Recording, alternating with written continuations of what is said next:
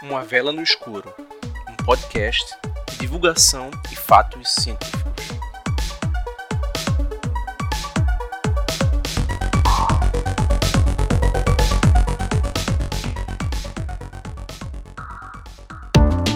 Descubra como melhorar os seus conhecimentos em elétrica e eletricidade e ainda aprenda como captar cada vez mais clientes. Através de um treinamento completo e elaborado por especialistas na área, você poderá aprender ainda mais sobre elétrica e ainda aprenderá como monetizar isso.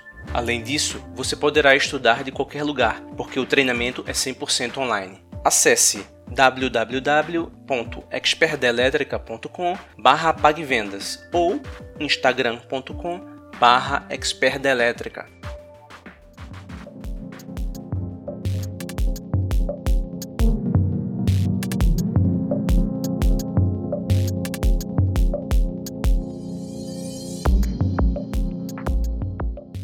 Olá pessoal, eu sou o Fábio Nazaré e este é mais um episódio do podcast Uma Vela no Escuro.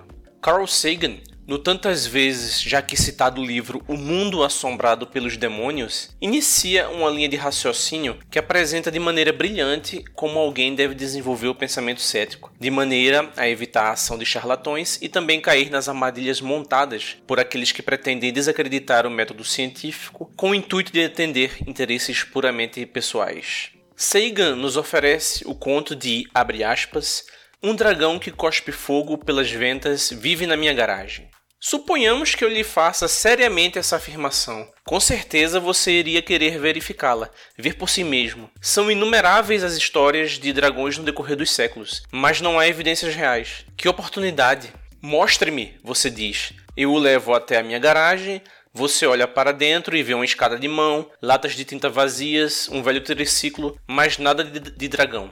Onde está o dragão? Você pergunta.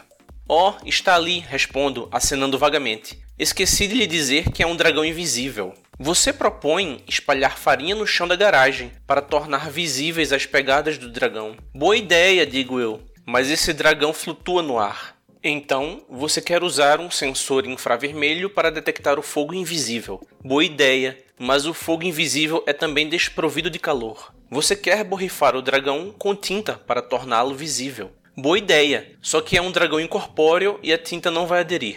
E assim por diante. Eu me oponho a todo teste físico que você propõe com explicação especial de por que não vai funcionar. Ora, qual é a diferença entre um dragão invisível, incorpóreo, flutuante, que cospe fogo atérmico e um dragão inexistente? Se não há como refutar a minha afirmação, se nenhum experimento concebível vale contra ela, o que significa dizer que o meu dragão existe? A sua incapacidade de invalidar a minha hipótese não é absolutamente a mesma coisa que provar a veracidade dela. Alegações que não podem ser testadas, afirmações imunes a refutações, não possuem caráter verídico, seja qual for o valor que possam ter por nos inspirar ou estimular nosso sentimento de admiração. O que estou pedindo a você é tão somente que, em face da ausência de evidências, acredite na minha palavra. Fecha aspas.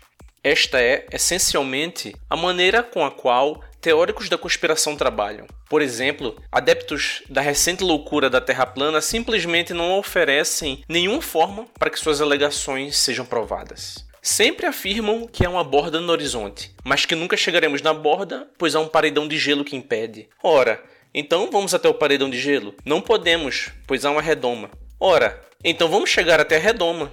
Não podemos, pois há exércitos armados pela NASA e pelos Illuminati, impedindo que lá cheguemos. E assim os argumentos bizarros e singulares vão se encadeando de uma maneira que a afirmação de que a Terra é um disco plano se torna simplesmente impossível de ser averiguada. Ainda, fica bem claro que os membros desta seita abominam o conhecimento acerca das ciências naturais. Não entendem, não se esforçam para conhecer e nem querem aprender nenhum conceito relacionado com física básica, química, etc. O que há, neste caso, é fé Fé pura e simples. E fé, meus amigos, é impossível de ser questionada. Não importa quantas evidências sejam apresentadas, o crente não vai deixar suas crenças de lado, por mais descoladas da realidade que sejam. Há uma profunda e muito bem estabelecida necessidade de acreditar, de fazer parte de um grupo com um propósito. Neste contexto, se o caro espectador está ouvindo este episódio na época da publicação, ainda estamos no meio da pandemia de Covid-19. Há, surpreendentemente, grupos que têm insistido na tentativa de minar a confiança da população nos programas vacinais, a partir de alegações extraordinárias e falaciosas. Dizem, por exemplo, que não houve tempo hábil para desenvolvimento das vacinas,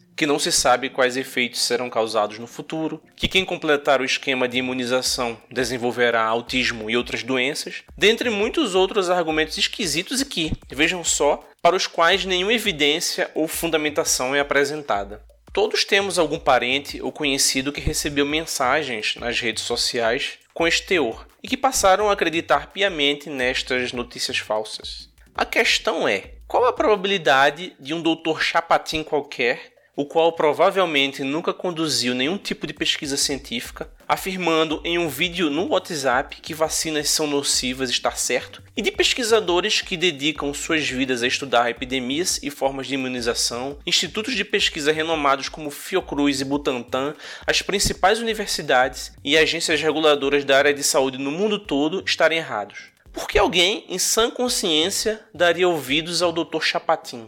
A resposta reside essencialmente no desconhecimento da maioria das pessoas acerca dos meios que a ciência usa para chegar aos seus resultados. Como combater uma epidemia, por exemplo, é uma pergunta que não possui respostas fáceis. É esse tipo de desafio que a ciência e os cientistas se propõem a resolver. Por outro lado, os doutores chapatins da vida, bem como certos políticos populistas, tendem a oferecer respostas simples e milagrosas para problemas complexos e respostas simples e fáceis, como sabemos, são bem mais atrativas. O problema é que, geralmente, as respostas simplórias estão erradas, são perigosas e servem apenas para atender às conveniências pessoais de alguns poucos, sobrepujando assim os interesses da coletividade. O fato é que, assim como previsto por todos os especialistas, repito, especialistas, a aplicação das vacinas e a consequente imunização da população tem reduzido tanto o número de casos de Covid-19 quanto o número de óbitos. É necessário, portanto, que haja um foco claro e eficiente na alfabetização científica da nossa população, de maneira a torná-la menos suscetível e vulnerável ao discurso de embusteiros. Você pode enviar comentários, sugestões, elogios e reclamações para o e-mail velanoescuropodcast@gmail.com. Nos siga também nas redes sociais. É só dar uma olhada na descrição deste episódio. Ao apoiar este projeto no Catarse, você também estará ajudando no esforço deste podcaster em divulgar ciência para o maior número de pessoas possível. Acesse catarse.me barra uma vela no escuro travessão pod. Até mais e lembrem-se: é melhor acender uma vela do que amaldiçoar a escuridão.